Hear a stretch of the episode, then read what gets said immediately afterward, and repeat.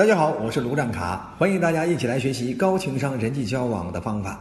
今天要给大家分享的主要内容是如何通过巧妙的提问，有效的引导对方，说服对方。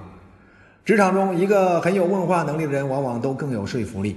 比如说，面试的时候，求职者面对面试官的提问；做述职报告的时候，下属面对领导的提问；法庭现场，当事人面对对方律师的提问；销售现场，客户面对销售精英的提问。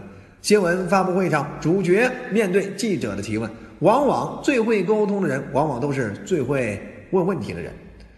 从另一个角度讲，在丰富阅历的人面前，你提问题的水平往往暴露了你的真实水平。就像面试官、投资人，往往都会给你提问的机会，也会根据你的提问判断你这个人的水准。所以呢，提问的功夫，人人都不可或缺。一段高质量的提问，往往更容易让对方暴露真实问题，甚至精神紧张、失去气场，从而让你更容易抓住机会，实现说服的目的。其实，在很多的商务场合，一个好的提问往往胜过千百个自我评断。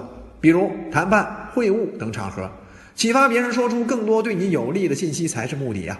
尤其是一段带有引导性作用的高质量提问，往往更容易让对方欣然接受你的说服理念。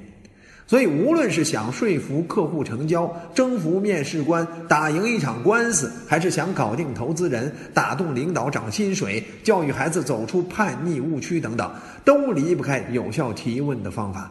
因为有效提问往往是实现让对方自我说服的最佳手段。说到好的提问是实现让对方自我说服的最佳手段，可能有些人不信。那不信的话，咱们不妨做一个测试。请你先思考以下几个问题。首先，第一个问题就是别人容易被你说服吗？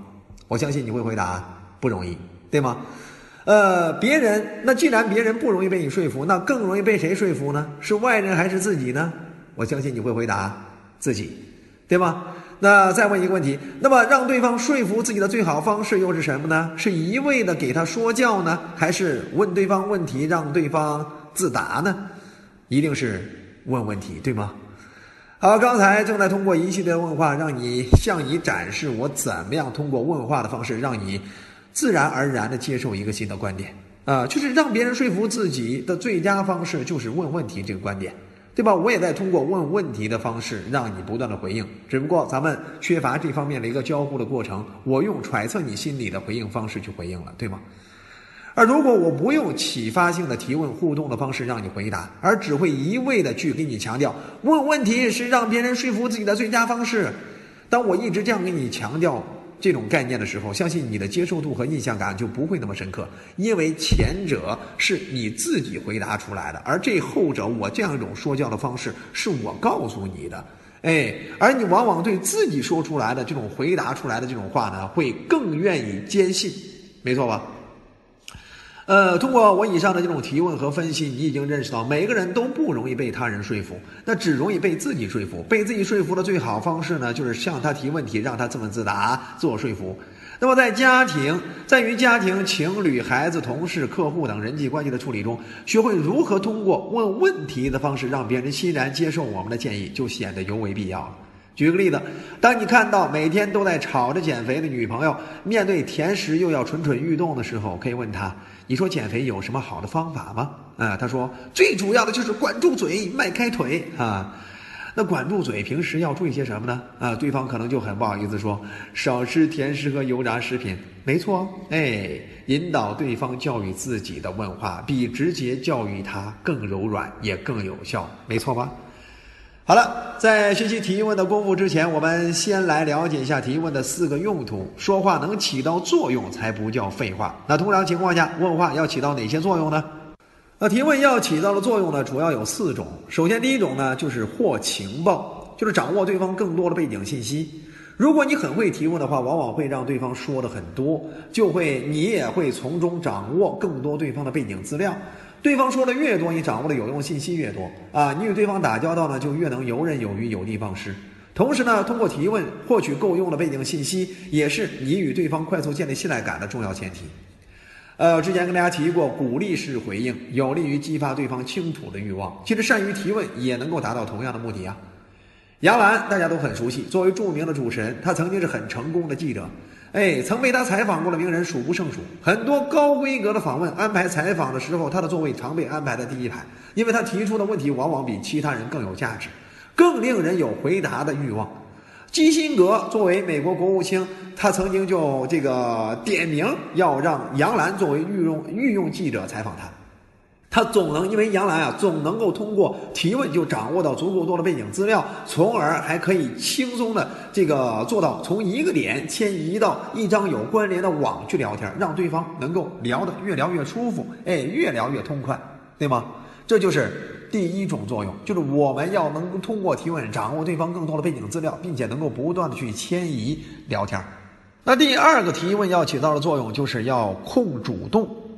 因为提问是很好的转移对方注意力的方式，更何况你通过提问可以对对方的了解足够之多，真正做到知己知彼。在这种情况下，你一定是有说话优势的，对吧？呃，并且呢，你很容易带动话题，哎，因为你了解足够多对方的信息，随随你可以随机的拿出一个信息去迁移话题的走向。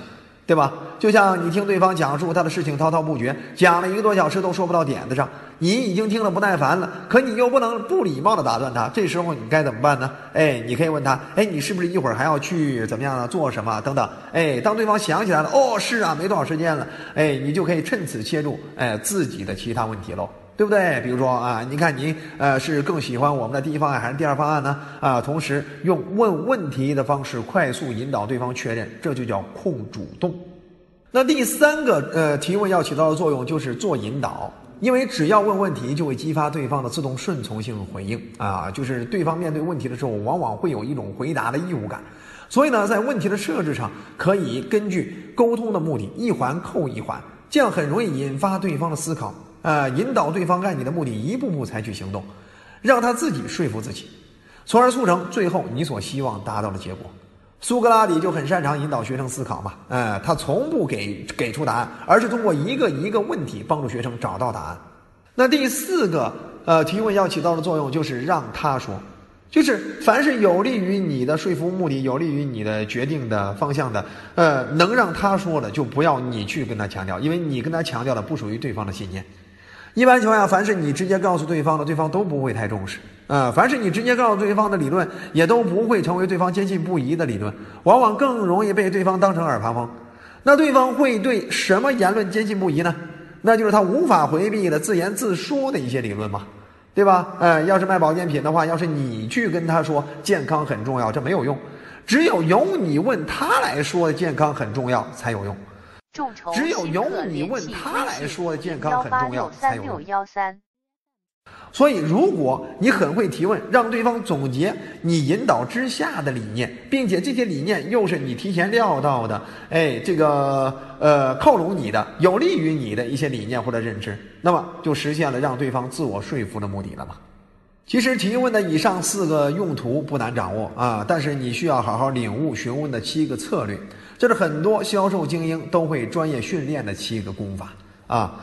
那询问的这个七个策略分别是什么呢？首先，第一个策略就是问简单或容易回答的问题，因为简单或容易回答的问题往往更容易立刻抓住人的注意力，并且呢，由浅入深的呃这种问话节奏，也方便逐步打开对方的心门。尤其是面对不熟的陌生人搭讪，简单的问题往往是很不错的开局啊。比如说您是哪里人呢？对不对？哎，或者是呃，你你您在哪里工作呀？对吧？等等这些很简单的问题，不敏感的问题，对方是很容易去给你回答。他只要给你做过前期的配合，后期就更容易逐步的给你做更深入的配合，对吧？那呃，第二个策略呢，就是问回答是 yes 的问题，yes 就等等等同于肯定。如果你每次提出的问题让对方回答的都是肯定的，呃，那么他不断的重复肯定的这样一种情况下，这样就呃就会减少对方的一种抗拒性，呃，容易拉近你和对方的心理距离，最后呢就很容易在最终的交易行为上习惯性的去肯定你。哎，不信的话，你问十个让对方连续回答是的这种感情问题，最后一个设置成作为朋友，你是不是肯帮我？哎，对方很有可能会什么继续说是。对吧？这是人的一种习惯性的反应，对吧？就类似于这个呃重复实验的巴甫洛夫实验一样，对吧？呃，小狗摇铃铛给骨头，狗过来流口水；摇铃铛给骨头，狗过来流口水，不断的重复下去，到最后摇铃铛不给骨头，狗过来照样流口水，这就已经形成了条件反射了。所以说要多问一些让对方回答肯定的问题。那第三个问话策略就是从小极大的要承诺式的提问。哎，我们在跟人问话的过程中，我们不要一下子就问一一一些非常敏感的、非常大的、让对方难以接受的问题。我们要先问一些简单、容易、根本不用走脑子，是就是不用思考就可以回应的问题。呃，这样的话既能降低你们的沟通难度，又有利于你们打开局面、拉近感情。如果感情没到位，你直接就跟对方说“嫁给我好吗”，一下子就会吓跑对方的。而换句说法呢，既然不忙，呃，一起喝杯咖啡怎么样？哎，哪怕。要来的只是一个小肯定，哎，对方只要愿意给你一个肯定的回应，有一定的积累，哎，都可以让你们的情感发展到水到渠成，哎，搞定大回应到那个阶段，对不对？还有第四个策略就是问引导性或者二选一的问题。举例说明，就像销售的成成交环节，你可以问客户，呃，是用现金还是刷卡呢？呃，你是让我来办还是让他来办呢？你的先填表呢还是先办这个手续呢？呃，这就叫二选一，并且有引导性的这种束缚性问题啊，让对方选哪个其实都是有利于你的一个答案。一是要让对方转移注意力，哎，在关键问题上放松，更容易跟你产生配合。那另外一个作用呢，就是通过这种框式引导，呃，限制住对方的行为选择。那第五个问话策略就是能用问的尽量少说。在我们现实生活中，我们要养成这样一种习惯：能用问的尽量少自我表达，因为你所表达的立场不一样啊。你表达的一些东西，尤其是有些东西还是结论性的内容，呃，就很难起到说服对方的作用啊，甚至还可能让对方对你的这种说教式的风格很反感。所以，不妨我们自己多问一些，让对方说出你本身想说服对方的理念，或者你本身想要的答案，岂不更好？对吗？还有第六种策略，就是问之前要想好答案。在你想引导对方之前，如果你没有想好答案，不要随便发问。如果问的问题没有提前过滤，对方的回答竟不是你想要的答案，那这样的话就很容易产生尴尬，啊，也很难按照自己的预想沟通下去，最终呢也很难实现相谈甚欢或者交易的目的，对不对？那还有第七个策略，就是问客户没有抗拒点的问题。指的就是我们要想办法跟对方保持良性的提问互动，而不要恶性。一旦你涉及到对方敏感或者是有抗拒的问题，你应该及时的去调转回来，哎，善于圆场，通过一些没有抗拒的简单易答的问题，再次拉近对方跟你之间的感情。只要对方不断的跟你参与配合，良性互动，你们之间的感情就会更进一步，你们之间的感觉呢就会更好，感觉好了，一切就好了，对吗？除了以上七种的问话策略，呃，其实想提高自己问话的功夫，你还要搞懂询问在沟通中的最佳方案，哎，最佳时间分配比例和这个两种模式。呃，咱先说一下这个沟通过程中啊，这个问问题该有多少的分配比例啊？它的最佳的沟通方案是什么？你千万不要认为一个口若悬河的人就是交际高手啊！整个过程中都是他一个人讲，你认为这种人就是交际高手吗？其实，真正的交际高手往往都是少说善问的人。有相关的调研显示，凡是那些非常善于交际的人，在与他人整个沟通的过程中，往往倾向的时间分配比例就是这样的啊：让对方说百分之七十，自己说百分之三十，而自己说的百分之三十之中呢，问问题就要占百分之七十。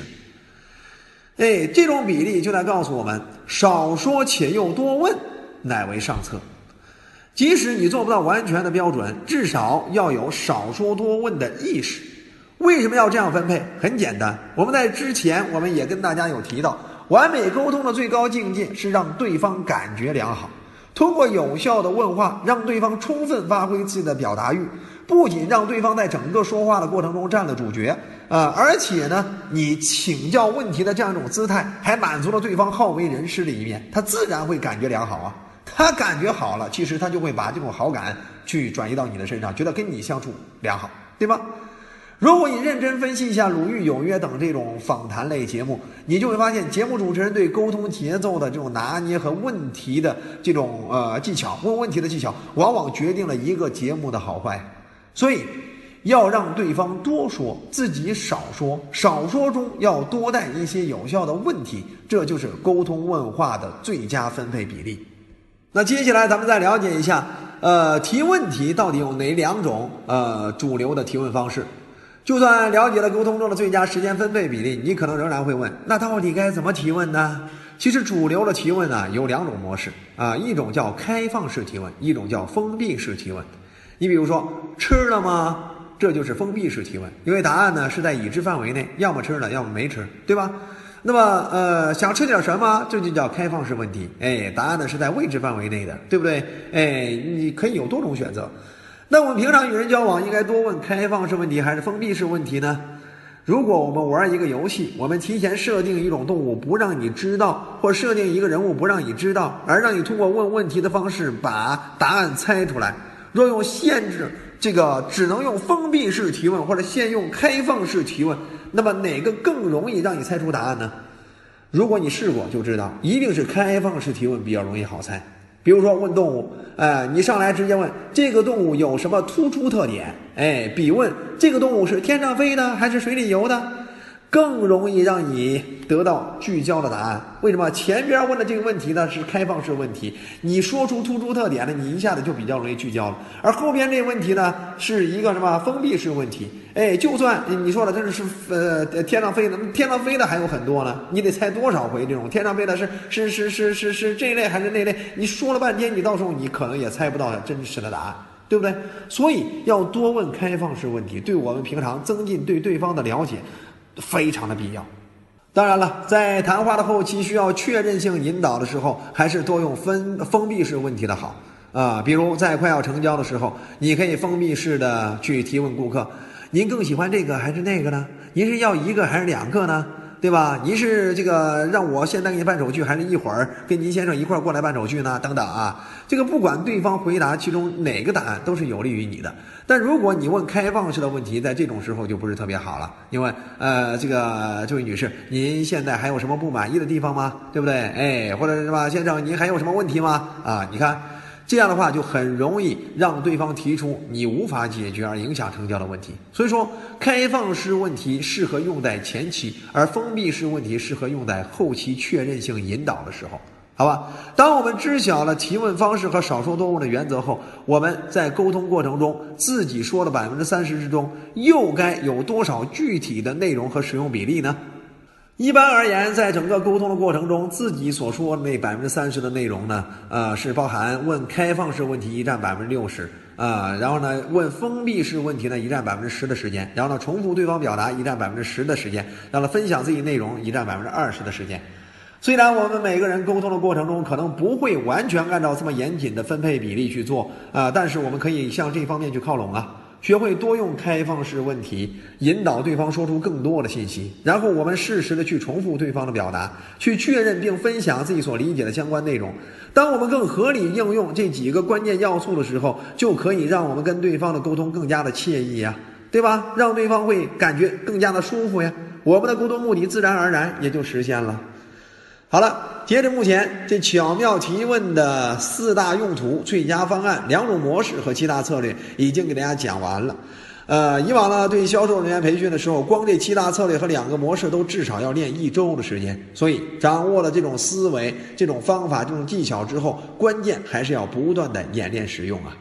其实，不管是封闭式引导提问，还是开放式的引导提问，我在给学员上课的时候，常常会给他们推荐一些猜扑克牌的呃这个练习的游戏方法，包含一些这个词牌接龙的相关的呃练习互动技巧的呃练习开放式提问的这方面的呃方法游戏，呃通过这些方法、这些游戏、这些工具啊，会让我们大家呢更容易习得这种啊引导式提问的能力。众筹新客联系微信五零幺八六三六幺三。好了，啊，这节课到这里呢就告一段落，咱们下节干货再见，谢谢大家。本资源来自小刀娱乐网三 w 点 xd 零点 com，最新免费资源分享 QQ 群幺五三二二七六。